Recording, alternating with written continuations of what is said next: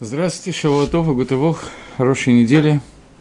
Мы с вами э, находимся, если я не ошибаюсь, в третьем уроке по циклу «Смысл заповедей». И поскольку мы находимся перед праздниками, которые вот-вот состоятся, перед Рожашоной, то давайте еще один урок посвятим э, Рожашане, празднику Новый год – и попытаемся разобрать несколько аспектов, поскольку, в принципе, Шафар и Рожашона в основном мы разобрали, то несколько аспектов, которые остались такие дополнительные, уже менее ключевые, чем первые два урока. Э, начнем с такого вопроса. У нас существует Емим Нараим, дни между Рожашоной и Кипуром, 10 дней – которые предназначены для раскаяния, для того, чтобы Амисраэль, народ Израиля, каждый и каждый из нас могли бы Лахзор Бетшува вернуться к Шуве. Вопрос, который я хочу сейчас задать, вопрос такой. Основной аспект Рожашана, который мы выясня... Выясняли с вами, обсуждали, это принять на себя Всевышнего в качестве царя, и Кабалат Оль Малхут Шамай, принятие на себя Иго Небесного Царства, это является сутью Рожашона. Принять на себя то, что Всевышний – это Мелах одной из сути Рожашона. Йом-Кипр – это день, когда Всевышний прощает там Израиль. И 10 дней, которые между Рожашоном и Йом-Кипром, мы должны подготовиться к тому, чтобы получить действительно прощение за те авирот, которые мы сделали, другими словами, Лакзор Бачува. Урок от Шуи у нас, вероятно, будет следующий урок, скорее всего. Но вопрос, который здесь, как мне кажется, правильно задать. Принять на себя того, что Всевышний является царем, это как бы одна из верхних ступеней, которая может существовать в этом мире. Принять на себя то, что Мелых, царь, это тот, кто молих ведет, у человека нет собственного «я», и он признает, и это его верх как бы, он признает к себе то, что все, что происходит в этом мире, все, что я делаю, это то, куда меня ведет Всевышний. Я свое «я» полностью аннулирую перед, перед Творцом. Это работа очень трудная работа и так далее. Но принять на себя царство Всевышнего значительно, на первый взгляд, правильнее и рациональнее после того, как мы сделаем чу, после того, как мы раскаемся в своих авирот, и после того, как мы исправляем себя. После этого превратиться в Эвид Всевышнего, в, э, в раба Творца, это было бы логично и правильно. Почему праздник, праздники построены ровно в обратном порядке? Вначале Всевышний признает, что Вначале человек признает, что Всевышний – это Мелах, что он царь, и только после этого он начинает Лакзор Бетшува. Если бы я составлял праздники, то мне показалось бы более логичным сделать ровно наоборот. Вначале понять твоя верот, исправить себя, и только после этого прийти к царю на прием. Возьмем это обычный пример. Человек хочет, крестьянин, живущий где-то в деревне Парутина Крюковского района, хочет прийти на прием к царю Николаю. Вначале ему надо постирать свои одежды, принять ванну, постричься, побриться, если это необходимо, еще какие-то вещи сделать. После этого можно в нормальном состоянии, в нормальной одежде войти на прием ко Всевышнему. Мы же должны сделать ровно обратное действие. Полностью покрытые грязью. Понятно, что шоу надо делать каждый день, и вылул тоже, но 10 дней раскаяния находятся после Рошашона. То есть еще до раскаяния мы приходим ко Всевышнему – мы приходим к царю на прием, в одежде перепачканные, дурно пахнущие и так далее. После того, как мы объявили его царем и встретились с царем, после этого мы начинаем делать шоу. Ма кэшер залазе. Ма, почему праздники построены таким странным образом? Вопрос более или менее, я надеюсь, что понятен. Если он понятен, то попытаемся начать отвечать на этот вопрос таким образом. Приведем другой пример. Для того, чтобы задать вопрос, я задал один пример. Для того, чтобы ответить на вопрос, приведем другой машаль, другой пример, который можно привести. Мне дали возможность вопросов, только я не очень понимаю, как это делать. Где они появятся, я не очень понимаю. Ну ладно. Рафари, я не знаю, где появятся вопросы. Окей. Э, так вот, э, человек едет царь Царь, который едет проведать свои деревни и едет по разным деревням. И проезжая по этим деревням, он встречается с э, разными людьми. И люди, которые видят царя, по-разному реагируют на прием царя. Придворные, они сразу обращают внимание лично на царя. Какой-то крестьянин, который никогда в жизни ничего не видел, ничего не понимал, и сам не очень ахти умный, так, немножечко идиот, я имею в виду нас с вами, чтобы было понятно, о чем идет речь, который полностью не понимает, что такое царство, не понимает, что такое царь. Он вдруг видит, что въезжает какой-то непонятный кортеж, в нем сидит человек, вырезанный примерно как на Пурим Шпиль, как в цирке, в какой-то короне, в какой-то шапке и так далее. Он видит, что идет какое-то развлечение. И естественная реакция такого человека – это взять кусок э, грязи, размочить его и швырнуть в физиономию царя, что он и делает радостно. И залепил царю весь мундир и всю физиономию грязью, которую он успел набрать в соседнем болоте.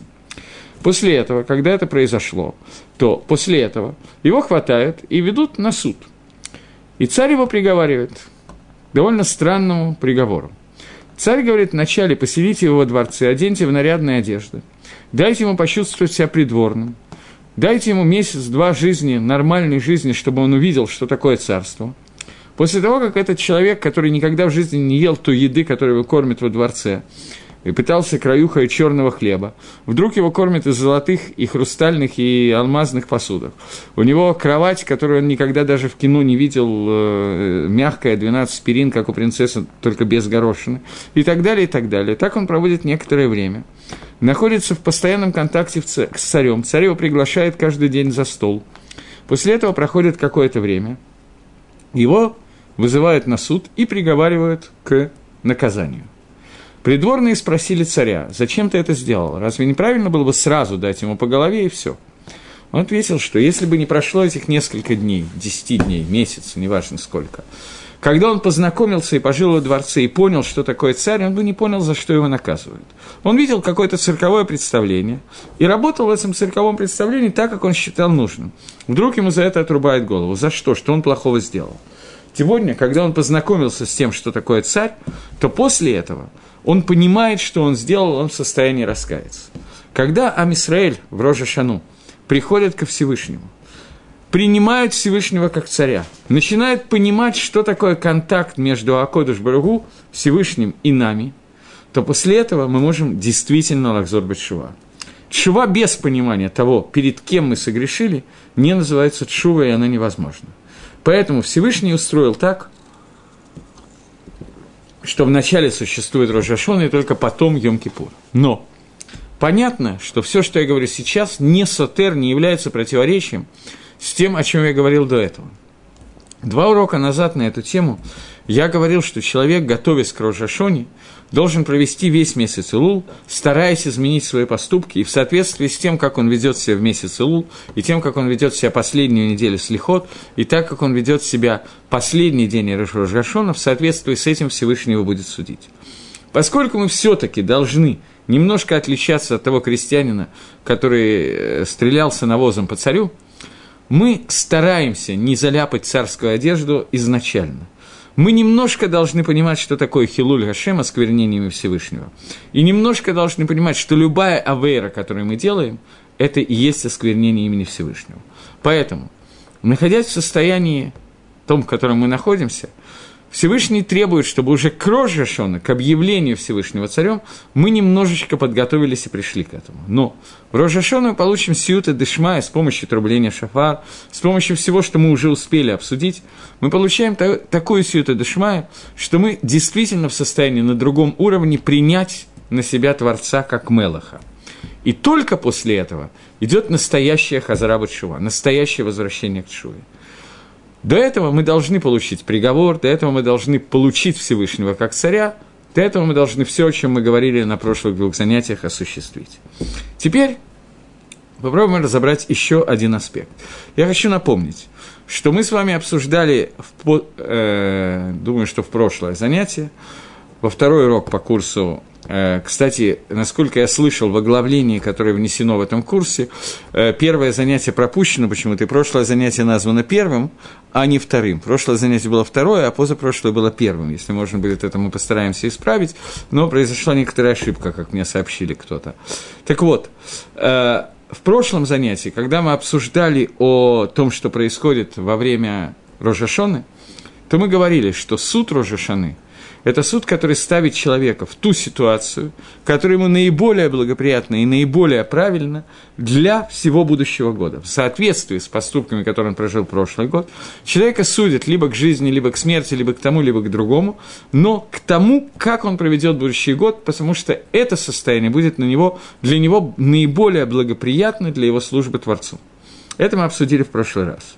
После того, как мы это обсудили, я хочу задать вам такой вопрос – Гемора в трактате Рожашона, собственно, это даже не Гемора, а Мишна, говорит о том, как происходит освещение нового месяца. Мы с вами сегодня живем в состоянии полного календаря, и мы совершенно не представляем, что такое э, календарь, который был во времена храма, нормальный еврейский календарь.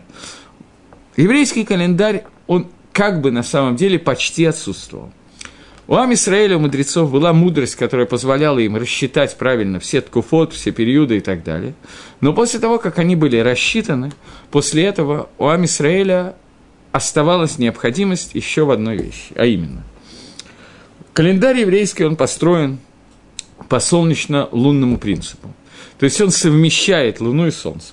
Лунный календарь – это календарь, который есть у мусульман, солнечный календарь – это календарь, который есть у христиан. Еврейский календарь совмещает эти два светила, и совместить это почти невозможно. Для этого нужна мудрость Всевышнего, чтобы это рассчитать и сделать. Всевышний передал Израилю эту мудрость. Что я имею в виду? Что лун... Э, солнечный календарь – это 365 дней, плюс какие-то часы. Лунный календарь – это каждый месяц, зависит от Луны, рождения и перерождения Луны. И он соответствует примерно 29 дням, 30 дням, иногда 29 дням.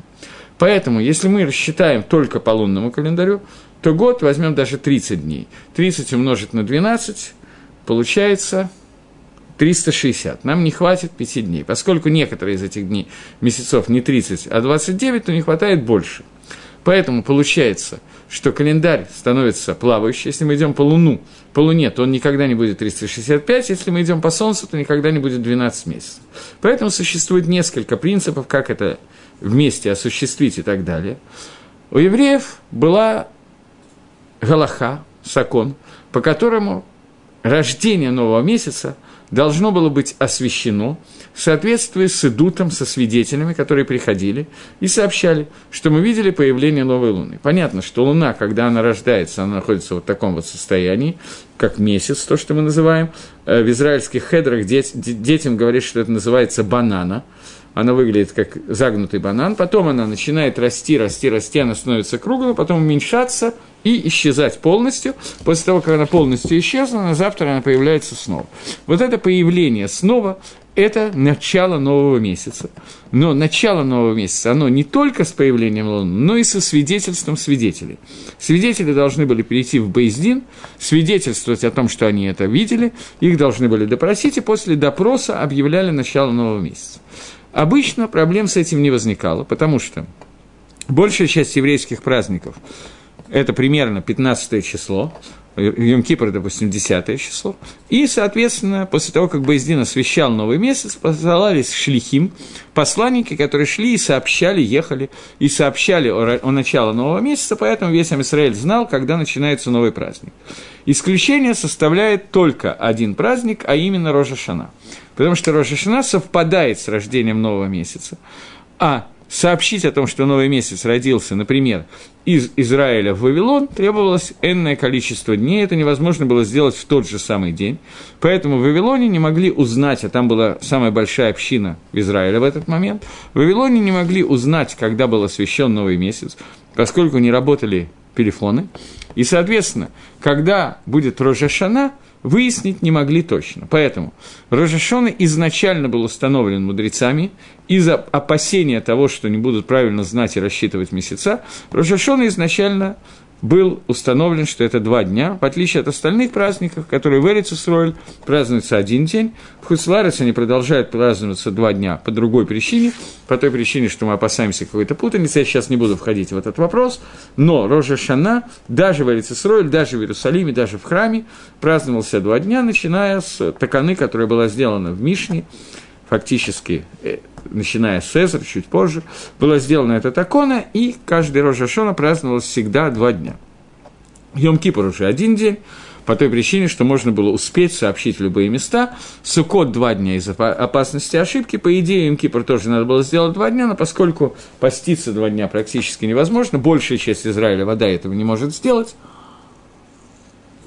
поэтому им Кипр установлен один день, только день, который из Торы, а остальные праздники за границей два дня, в Израиле один день. Рожашона два дня. В чем здесь проблема некоторая?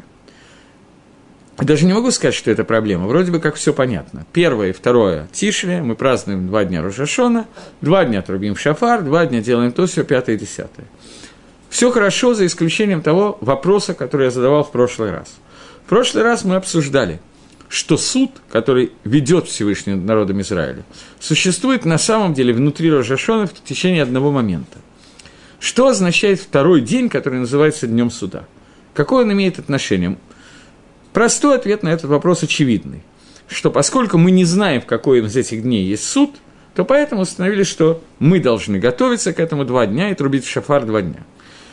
Это понятно, что это не до конца понятно, потому что получается, что второй день Рожашона, ведь на самом деле после того, как освящен новый месяц, и все месяцы освящены на 6 тысяч лет, Рабони взяли и осветили все месяца на 6 тысяч лет, после этого сегодня мы, каждый Рожашона мы точно знаем, когда он начинается. Поэтому не совсем понятно, как мы можем говорить молитвы Рожашана, как можем трубить в шафар и говорить, что этим трублением в шафар мы мамлихим, а Кодыш. Почему молитвы мусов, они являются, например, мусов Рожашона, не являются броха или ведь мы не говорим нужных брахот буднего дня, а говорим брахот другого дня и так далее. Как можно говорить шесть? Короче говоря, все молитвы, весь нусах всех молитв Рожешана вызывает вопросы, как мы можем это говорить, как Хахоми могли это литакен, ведь в этот день мы говорим «бьем один газе», в этот день суда, хотя на самом деле считаем, что никакого дня суда нет. Раф Ильяу Дессер в книге Михтав Мильяу отвечает на этот вопрос. Ответ на этот вопрос понятно, что он объясняет не Тору Шабанигла, не открытую часть Торы, которая нам уже объяснила, почему есть два дня Рошашоны, в связи с тем, что возможна ошибка, и из-за этой ошибки, которая могла быть, Рабона сделали постановление, это постановление невозможно, и никто не собирается отменять, и оно останется теперь навсегда.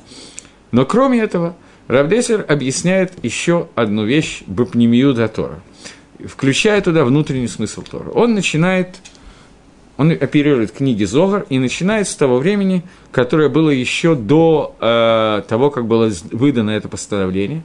И Батей Деним, суды, определяли день Рошходыша и день Рошашоны по, э, по э, показаниям свидетеля, а не установили полный календарь. Он говорит так, что происходила ситуация, когда должны прийти свидетели – и свидетели, которые должны прийти в Бейздин, эти свидетели должны сообщить, что они видели рождение Луны. Бейздин должен опросить свидетелей. Если свидетели задерживались до полудня, то происходила такая ситуация. После полудня, ближе к Шки, сообщали, что сегодня оказывается Рожашона. Но сообщали это уже в самом конце Рожашона, пол, полдня уже прошло. Допустим, народ не работал, не делал работы и вел себя как в Йомту, потому что он не знал, будет сегодня Рожашон или нет. Но какие жертвоприношения приносили? Какую песню пели во время жертвоприношения левиты? И тому подобные вещи. Получалась путаница, что в первой половине дня вели себя как в будний день, вторую половину дня вдруг приносили жертвоприношения Рожашаны. И в храме наступал, наступал полный балаган.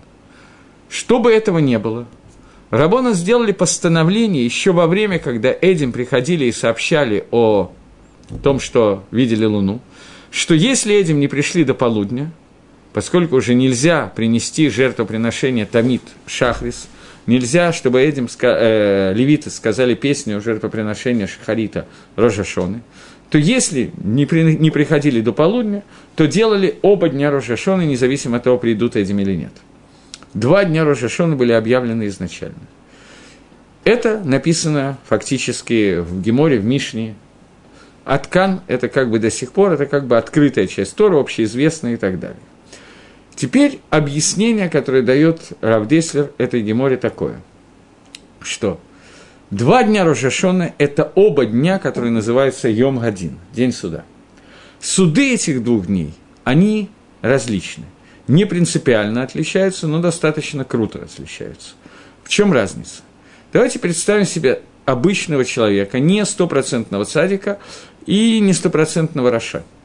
Но если взвесить его поступки на весах, которыми вешает Всевышний, я сейчас не хочу входить в критерии Всевышнего, поскольку не все они нам известны, частично Всевышний их раскрыл нам через Гемару, они находятся в трактате Рош а-Шана, דף טז, יז, Рамбам הלכות תשובה приводит это, но я сейчас пока не буду этим заниматься, может быть, мы этим займемся на следующем занятии, немножко обсудим эту часть, чтобы понять, за что и как нам делать тшуву.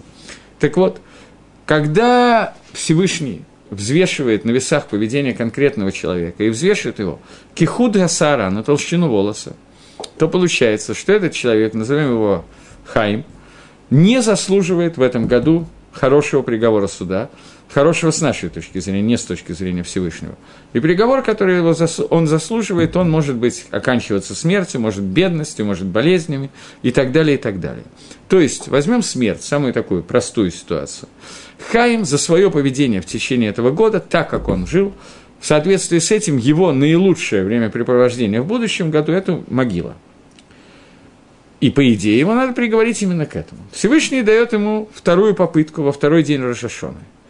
Но здесь совершенно явно вопрос, который вы должны задать, он напрашивается, что что один день может изменить, Завтра будет вторая попытка. Чем она может увенчаться? Это все-таки не поднятие штанги, когда даются три попытки, вдруг в следующий раз у него хватит силы приподнять чуть выше. Это немножко другое. И весы никто не изменит, на первый взгляд. Поэтому, если мы знаем, чем закончился суд первого дня, то нет никаких оснований считать, что суд второго дня изменится. Поэтому зачем нужен второй суд Рожашон? Вот тут объясняет Равдеслер, что существует два вида суда – первого дня и второго дня. И они принципиально различаются друг от друга. Первый день Рожашона, когда человека взвешивает в соответствии с его поступками, вне в связи с окружающим миром. Как его действия могут проявиться в будущий год, и что для него лучше всего для того, чтобы в будущем году он мог служить Всевышнему. Мы договорились, что для этого Хайма лучше всего полежать в могилке. Теперь, второй день Рожашона – его взвешивают немножко иначе. Я приведу пример. Существует вот этот вот Хаим, он ходит постоянно на уроки Торы, и во время уроков Торы он сам по себе ничего умного ни разу не сказал.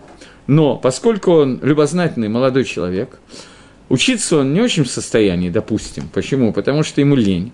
Но когда он слушает урок, а его туда загоняют из-под палки, потому что иначе его выгонят откуда-то, родители будут ругаться. Я беру какие-нибудь самые глупые примеры специально то во время урока он задает периодически вопросы, поскольку он умный мужик, то вопросы он задает очень сильные, которые заставляют окружающих задуматься над такими аспектами Торы, которые они бы до без него не смогли придумать и понять. В том числе Рав, который дает урок, он, слыша вопросы Каиме, он вынужден отвечать на эти вопросы, благодаря чему он открывает некие аспекты Торы, которые были до сих пор скрыты, может быть, даже во всем мире – и сам Хаим ничего умного не сказал. Он только спросил какую-то вещь, которую, в общем, даже иногда хотел так вот посмеяться немножечко. Но при этом, благодаря его попытке насмешки, ответ, который дает Рав, проясняет для окружающих такие глубины Торы, что без него этого не могло произойти. В этой ситуации имеет смысл оставить Хаима для того, чтобы на будущий год он задал еще несколько подобных вопросов, поскольку Всевышний понимает, знает – что задав эти вопросы, откроются какие-то смыслы Торы, и будут написаны, может быть, даже какие-то книги, которых до этого не были написаны. И много-много людей выполнит заповедь Лима Тойра и что-нибудь такое позитивное сделает, их зарубят шува и так далее. Хотя сам Хайм шуву не сделает, он только задаст вопросы по поводу шувы для того, чтобы посмеяться. Но благодаря нему 15 человек, сидящих на шуре, из них 5 человек задумаются о чем-то и сделают шуву. И это стоит для для этого стоит оставить Хайма в живых. Таким образом, сам по себе он заработал хорошее место в могилке. Но для того, чтобы остальной урок, на котором он находится, мог процветать и сделать какие-то вещи, его имеет смысл оставить живых. Понятно, что я привел специально такой грубый пример. Примеры можно привести много более тонкие, которые нам с вами не могут прийти в голову, но Всевышнему они приходят только не в голову, а, я не знаю во что, как надо сказать, но Всевышний их берет в расчет. И рассчитывая их, смотрит, как правильно Хайму провести следующий год в соответствии с тем, что он является использованием лашон, язык, который использует Раф Ильяху Деслер, Мехтав Мильяу, кли лецадик. Он является инструментом для праведника. То есть сам по себе его бы надо было бы перевести в другой мир, где апостолы сами прыгают в руки к охотнику и закончить с ним. Но поскольку без него другие люди не смогут выполнить свою авойду, то имеет смысл его оставить. Говорит Равдеслер, что второй день Рожашоны – это суд, который решает судьбу человека в следующий год в соответствии с его работой не самостоятельной, а как кли для праведника, как инструмент для праведника. Поэтому изначально Всевышний, когда видел, что есть энное количество, я не знаю какое, много, мало, это уже Равдеслер пишет что-то на эту тему, но я не хочу в данном случае это цитировать, когда Всевышний видит, что на основании известных ему весам, весах нужно взвесить человечество еще один раз, потому что как самостоятельная единица какое-то количество людей не могут существовать в следующем году, они должны быть убраны или получить плохой приговор, понятно, что вариантов может быть очень много, но имеет смысл оставить еще один день Рожашоны, то есть взвесить их еще раз, как в соответствии с обществом, в котором они находятся. И в соответствии с этим эти люди могут получить очень хороший приговор. То говорит Равдеслер, Всевышний задерживал свидетелей и делал так, что свидетели не могли прийти в первый день Рожашона, для того, чтобы Рожашона было либо второй день, либо оба дня. Таким образом, получалось, что Ров Амисраэль могли получить какие-то хорошие пескей деним, назовем это так, законы, Галаху, Дин, зак, ну, суд, могли получить хороший суд, если не самостоятельно, то только как Лила Цатик. И так происходило во время, пока были эти. Когда Хакодыш Баругу, я не знаю, понял, увидел все эти слова в прошедшем времени, не имеет отношения ко Всевышнему, когда стала ситуация, которая соответствовала тому, что какая-то огромная часть, Равдесель пишет Ров Амисраэль, большая часть народа Израиля, не могла выдержать суда Рожешаны, который делался в первый день как самостоятельная единица, то Всевышний сделал так, что Рабонан сделали Гзейру, и Равдеслер считает, что Рабона делали к эту, зная, чем, что они делают. То есть они знали не только первый там смысл этой Гзеры, о которой я говорил, что просто свидетели задерживаются, мы не можем сообщить, когда Рожашона разным поселениям и так далее. Но Гзера была сделана в том числе и из-за второго тама, из-за второго смысла, а именно смысла, который говорит Раф Ильягу Деслер, что Ров Амисраэль не могло получить хорошего приговора суда, то Всевышний сделал так, что Гзейра, которую Газру Хахамим, распоряжение Хахамим было о том, что Рожашона всегда, включая Рецесроль, всюду два дня. Таким образом, получается, что после этой Гзеры у нас два разных аспекта двух дней Рошашана. Первый день Рожашона, его основной аспект, что мы должны понимать, что Всевышний судит меня как самостоятельную единицу, другими словами, как праведника, как цадика. И в этом случае Ров Амисраэль не может выдержать этого суда. И вторая часть – это когда Всевышний судит меня же, того же самого человека, того же Хайма, пусть не меня лучше. Хайма судит, уже не как самостоятельную единицу, а как кли для цадика, для праведника. Если он помогает, как вспомогательная единица праведнику, то имеет, его имеет, ему имеет смысл получить значительно лучший приговор, приговор, который для него будет наиболее благоприятный в соответствии с его авойдой, которую он делает в том числе для праведника. Я думаю, что это более или менее понятно. И это суть второго дня Рожешона. Происходит это так же, как в первый день. Во время трубления в шафар. Но, естественно, трубление в шафар второго дня тогда имеет немножко другую кавану, что в эту секунду я принимаю на себя, что Всевышний есть Мелах и молих меня, и ведет меня, и судит меня. Внутри всего клали Израиля, поскольку я являюсь какой-то песчинкой внутри клали Израиля, без этой песчинки, может быть, все часы будут плохо ходить, а может окажется, что наоборот, что это та песчинка, которая мешает часам ходить, это уже надо подумать. И понятно, что во второй день тоже далеко не все могут получить самый идеальный приговор суда. Это тоже очевидно. Но здесь идет очень много смягчающих обстоятельств. Теперь, поскольку я привел один пример, довольно грубый пример, то, чтобы не было каких-то мыслей, что это единственный вариант, я немножечко его расширю.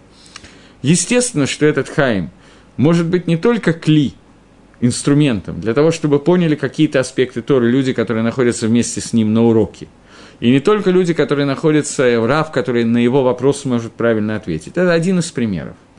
Понятно, что может речь идти по отношению к какому-то человеку, про которого Хаим даже не знает, что он существует, но Всевышний знает, что он поместит Хаима в те условия, когда он поможет этому человеку, который плохо видит, перейти улицу один раз в году, и этот один раз в году может сыграть какую-то роль. И так далее.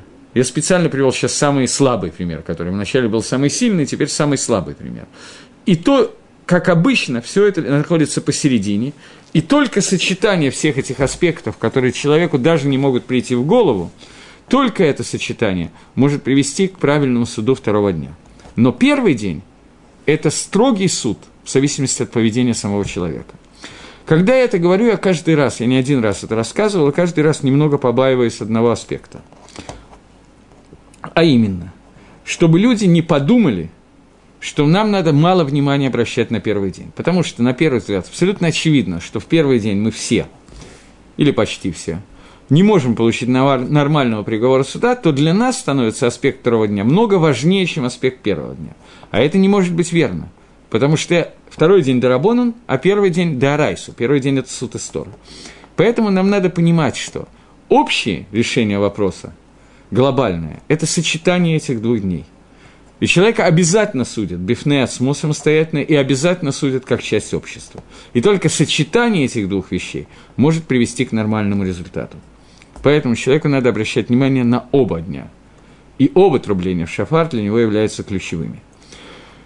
Окей, это один аспект Рожашона, который я хотел сегодня обсудить.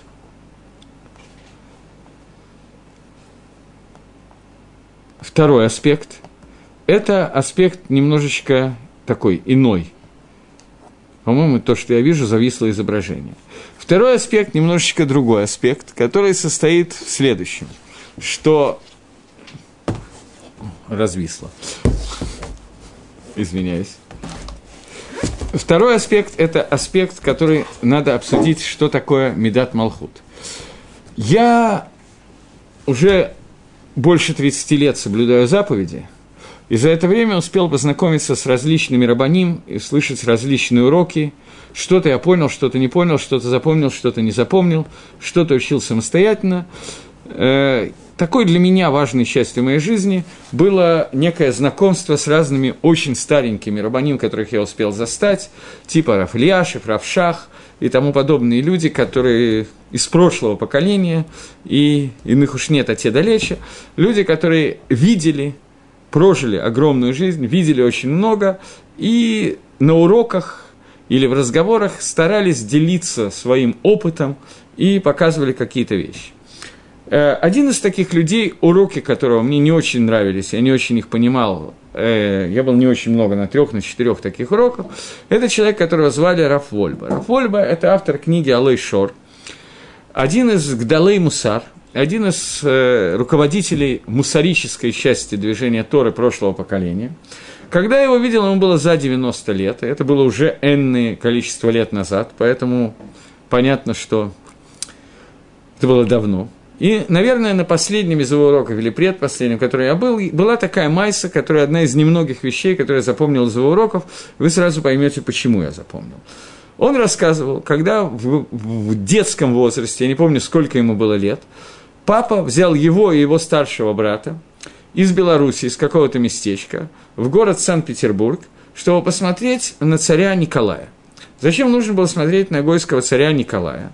Потому что существует заповедь – что человек, который видит нееврейского царя, должен сказать благословление на этого нееврейского царя. И вот папа хотел, чтобы они выполнили эту заповедь и сказали броху на царя Николая. Они пару недель на перекладных добирались из какого-то мелкого местечка в Белоруссию до Петербурга, какое-то время кантовались в Петербурге, наконец, с утра, с раннего утра до рассвета заняли место на Дворцовой площади в Ленинграде, чтобы в Петербурге, извините, чтобы их оттуда не шуганули. И вот, наконец, где-то в районе полудня, 12 часов, выезжает первое, там, придворное, еще что-то, целое, ну, понятно. Я, то есть я не знаю, как выезжает царь, но по кино, которое я видел когда-то, я представляю, что там была серьезная атмосфера. И вот через некоторое время после выхода придворных, охраны, армии и так далее, наконец появляется царь на белом коне и так далее. им удалось сказать броху на царя Николая. После этого, говорил Рафольба, они уехали обратно в Белоруссию, и еще несколько недель они ежедневно вспоминали вот этот пышный двор, этот кого-то, это почитание, которое давали царю. Рафольба задал нам вопрос. Это было в Ешеве Швутами. Я помню, что я, поскольку Рафольба очень тихо говорил, то я так сзади подкрался и стоял за столбом, чтобы было ближе к нему и слышать. И он тихо спросил такой вопрос, что скажите, а почему сегодня нету царя? Вот я видел царя, а вы не видите царя. Почему? Что изменилось? Почему Всевышний сделал так, что сегодня нет понятия царства в этом мире? Может быть, какой-то негритянский царек существует, царь племени Мумба-Юмба с консервной банкой в носу, но нормального царства человеческого не существует. Остались какие-то традиции королевы Англии, там, или теперь король, я уже не помню, э, после, там почетный караул Букингемского дворца, все это осталось. Но царя как такового нету. Что изменилось? Мани штана Лайла Газе. Чем изменилась эта ситуация? Рафольба ответил на этот вопрос так, что все, что Всевышний сделал так, что существует в этом мире, оно призвано нас, чему-то нас научить. Мы должны, увидев это, понять некие аспекты, которые до этого мы понять не могли. Когда мы находимся на Дворцовой площади, мы это Рафольба с братом, и смотрим на царя, он сказал, мы в это время понимали, могли произвести кальва хомер, учебу от простого к сложному, что если такие почести оказываются здесь, лемелах басар ведам, царю, который из плоти и крови, то что такое тот ковод, что означает ковод почести, который мы должны оказать Всевышнему? Что такое Малхут Шамаем? Поняв, что такое Малхут Арец, что такое царство на земле, мы могли, он сказал, понять, то поколение, могло понять, что такое Малхут Шамая. Поколение сегодня, когда оно увидит царя, оно не поймет ничего. Царь, ну и что?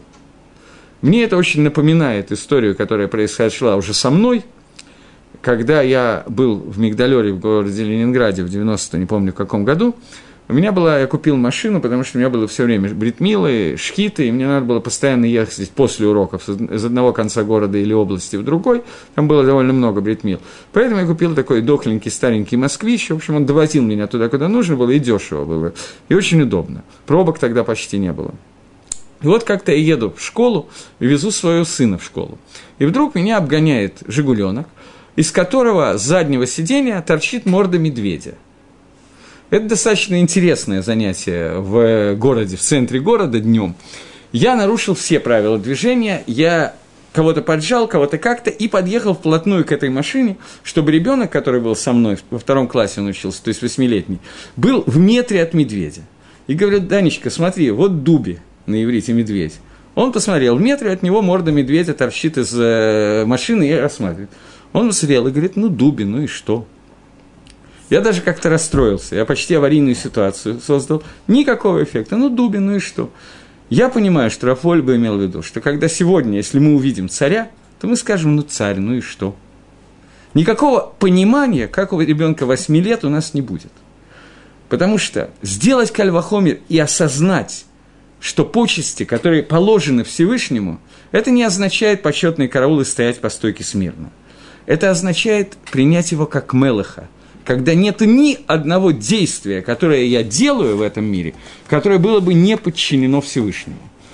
Дойти до этого уровня, увидев царя, мы не можем. Поэтому во Франции пришлось взять Бастилию, убрать царя, и поэтому все остальные цари тоже ушли в другое место существования. Нет никакого смысла в существовании царства на земле, если это царство не научит нас тому, что такое царство Творца. Это слова Рафольба. Я их, эти слова пересказываю много раз, потому что, во-первых, я вспоминаю этот урок.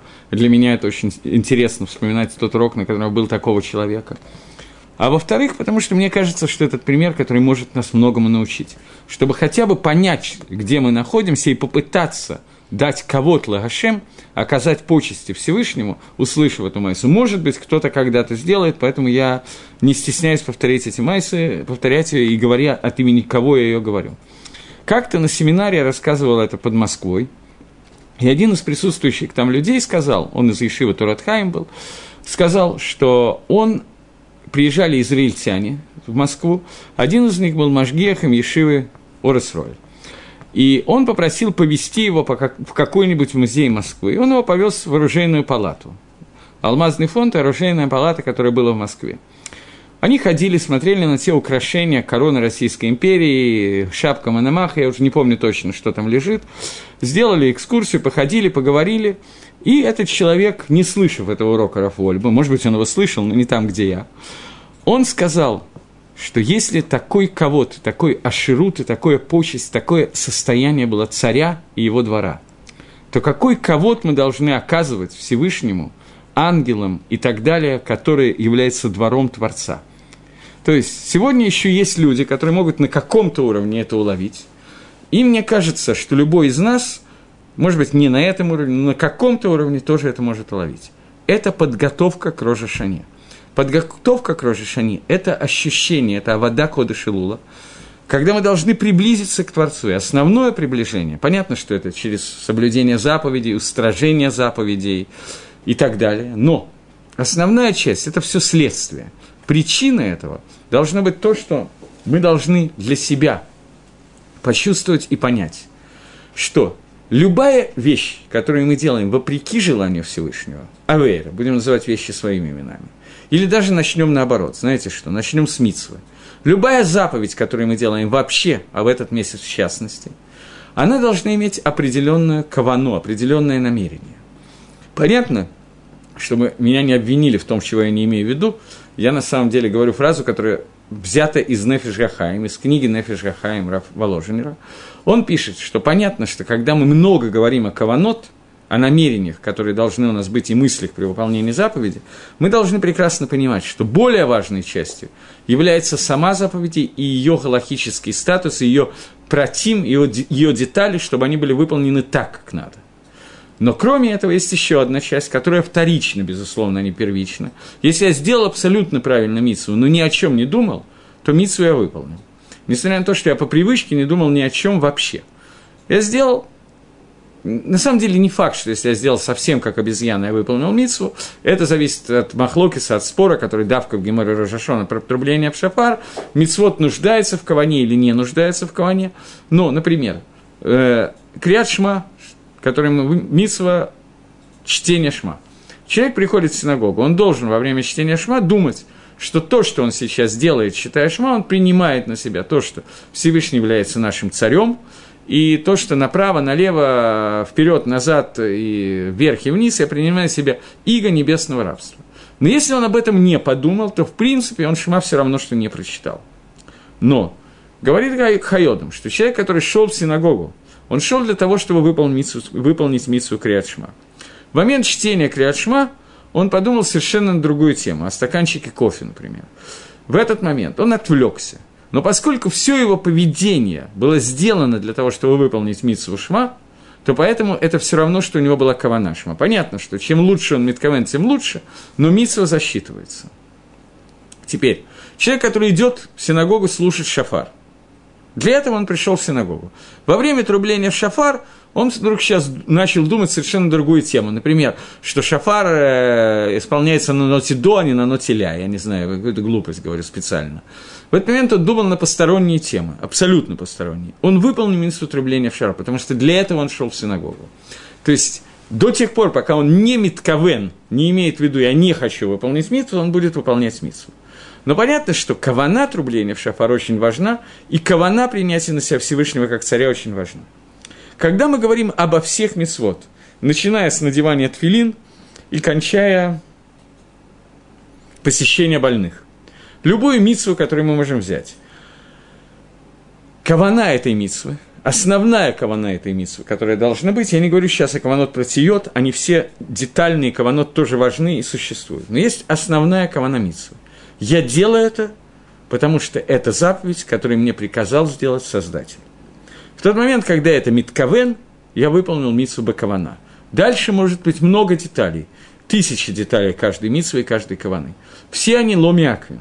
И все они не являются самыми основными, они не задерживают митсу. Но делать миссу, потому что это заповедано Всевышним, потому что это заповедь, потому что делая эту митсу, я мамлих Эдгакодыш Буругу, своей митсвой я Микадеш Шем Шамаем, я сейчас переведу это с иврита на русский, я освящаю Всевышнего, имя Всевышнего, и я провозглашаю Всевышнего царем, каждая моя митсва увеличивает раскрытие Всевышнего как царя, каждая моя митсва, она Микадеш, она освещает Творца. Почему? Потому что действие, которое я делаю, здесь есть очень понятная и закономерная вещь. Действие, которое я делаю, потому что это заповедано Всевышним, я это делаю, потому что Всевышний меня ведет по этому пути. Вести меня – это и значит быть Мелахом, это и значит управлять и быть царем. Это перевод слова Мелах, тот, который ведет. Поэтому каждая митсва, которую я делаю, она увеличивает кидуш Хашем. Обратная ситуация с Авейрой.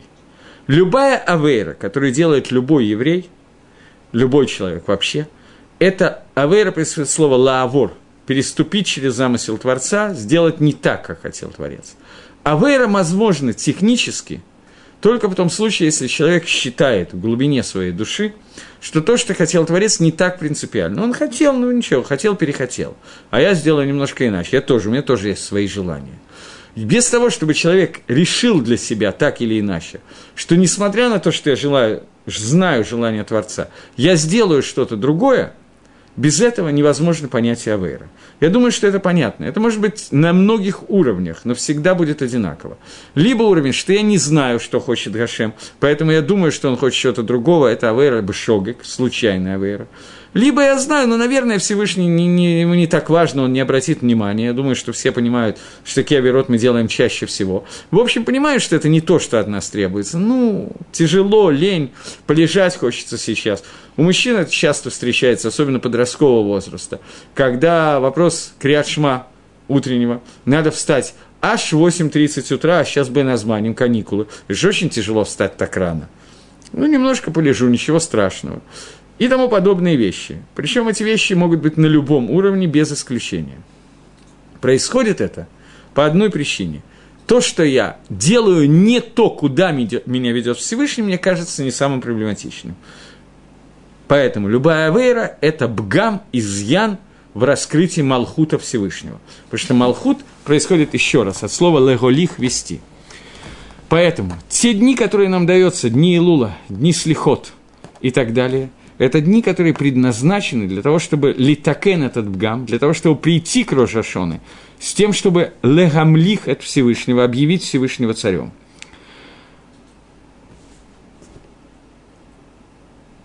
То, что я сейчас говорю, галахически не совсем верно. Физически это верно, галахически не совсем. Поэтому начнем с галахи. Галаха говорит о том, что существует авирот, который называется Хилуль Хашем, осквернение имени Всевышнего.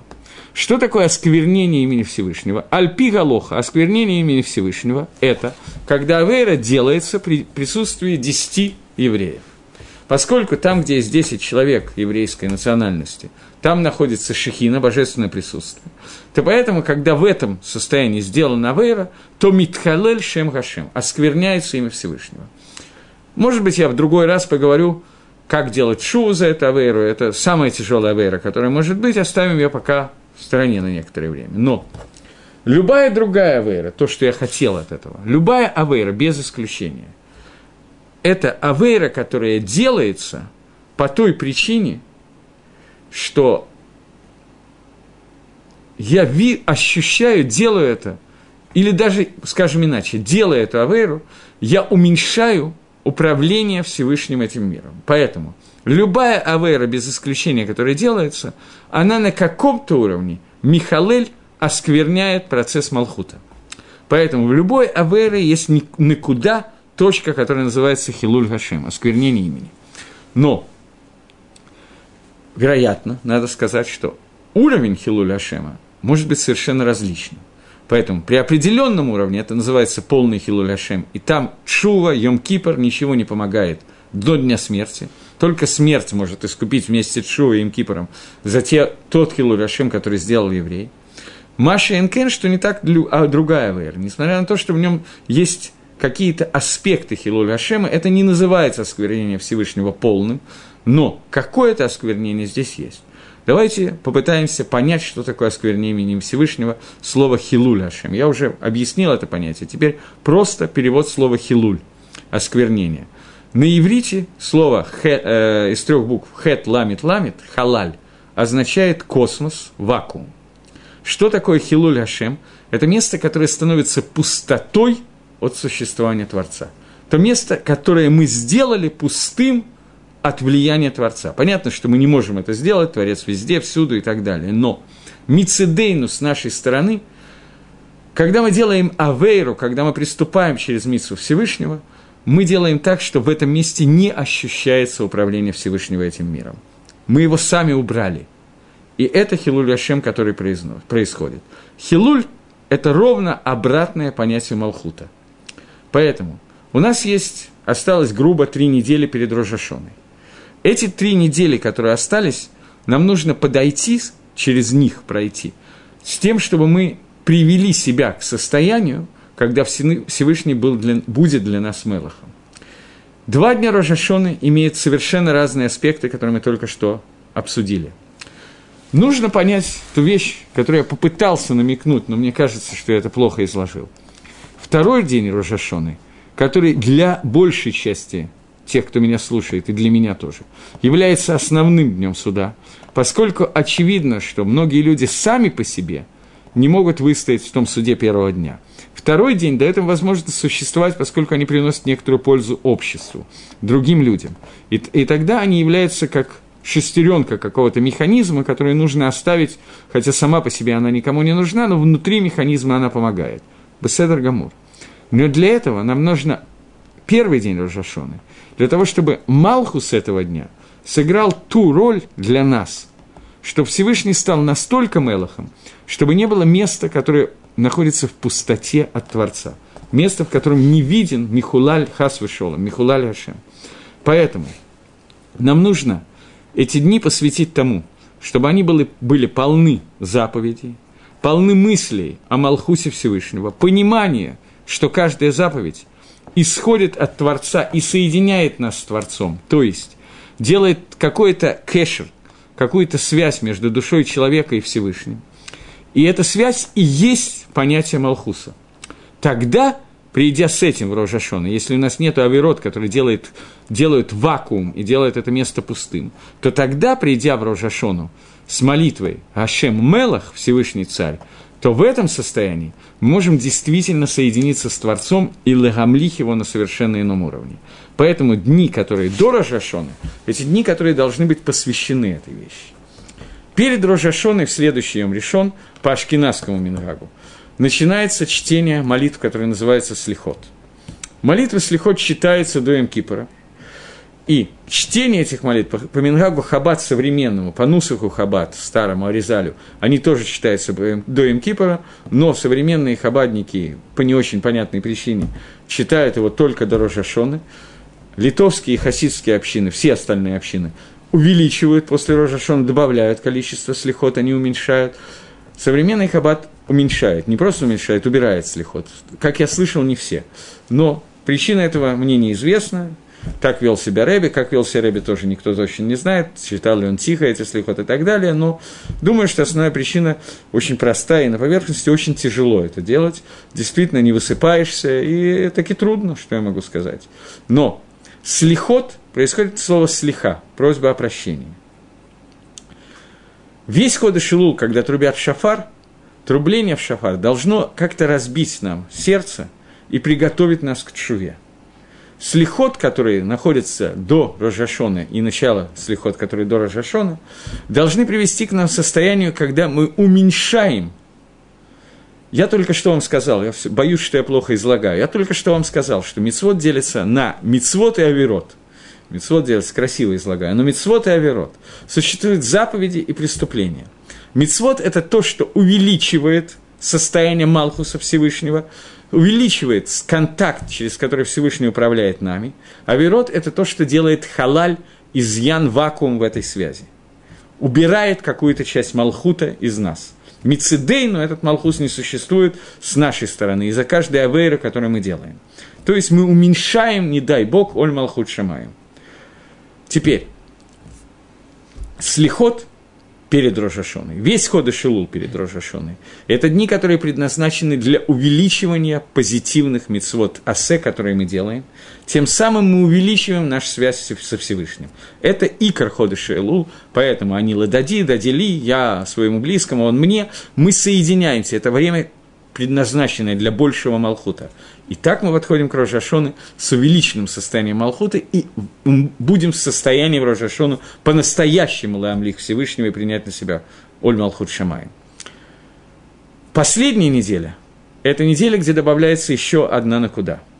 Четыре дня, которые у нас в этом году есть между началом Слихота и Рожашоной, это попытка убрать тот хилуль Гашем, который мы сделали в течение всего года – а именно, все авирот, которые мы сделали в течение всего года, они образовали некоторый халаль, пустоту в этой связи между нами и Всевышним. Слихот – это попытка эту пустоту убрать. Весь Ходошелул для этого годится, и каждый день для этого годится. Но время, предназначенное, мюэды для этого, йотер, более предназначенное для этого время – это время, когда мы убираем ее с помощью наших слихот, и убираем ее ночью или утром, по-разному, разные мингагим есть, когда молятся слихот. Не будем сейчас в это входить, только в двух словах. Икр слихот – это начиная от хацот, от полуночи и до рассвета. Поскольку это тяжело делать, то многие молятся, потому что после этого невозможно учиться, работать, существовать. Поэтому многие литовские общины в основном, ну и хасидские тоже, хасидские тем более. Многие общины, сефардские нет, сефарды молятся тогда, когда надо, тогда и молятся. Причем весь ход Шилу. Мы даем слабинку в основном, и многие литовские и хасидские общины молятся перед Шахрисом, за полчаса примерно до Шахриса, вне зависимости от того, когда молятся Шахрис, не обязательно Ватикин. Те, кто очень макпедят бамитсот, стараются молиться до этого, это время наиболее миюэдетлизе, наиболее предназначенное для этого, но основная кавана слихот – это то, что мы просим Всевышнего убрать те авирот, которые мы были у нас, сгладить их, и просим этого до Шона, для того, чтобы у нас был более высокий состояние, меньше халаля, меньше пустоты, для того, чтобы обозначить Всевышнего для себя как царя. После Рожашоны, когда мы уже приняли Малхус Шамаем и поняли на каком-то уровне, значительно более высоком, что такое царь, после этого у нас есть возможность шувы, и это следующий слихот – сликот, который между Рошхажоной и Кипором. Это уже новый уровень, о котором нам надо будет поговорить чуть позже. Поэтому слихот делится на две части. Но слихот Эриф Рошашона, слихот вот в этих, этой неделе, это их икар, убрать тот Хилуй который мы умудрились сделать в течение своей жизни, в течение этого года, и привести нас к настоящему Кабалатоль Малхут Шамай. Вот. Я думаю, что и только первый день, когда мы микаблим на себя Всевышнего как Мелаха, даже если мы не можем нормально лискот бедин в этот день, то мы сможем это сделать во второй день, есть шансы, не то что сможем, но есть шансы это сделать на том уровне, который нужен для нас, как части всего Амисраэля. Таким образом, я, в общем, примерно подвел то, что я хотел сказать за три урока до Рожашоны. Думаю, что в следующий раз – надо заняться десятью днями между Рожашоном и Йом-Кипором и обсудить эти дни и смысл слихот Йом -Кипр, перед Йом-Кипором, а также смысл заповеди Чувы и немножечко ей заняться. Потом мы перейдем к Йом-Кипору и к Сукоту. Всего доброго, спасибо за внимание, до новых встреч. Надеюсь, что это кому-нибудь поможет.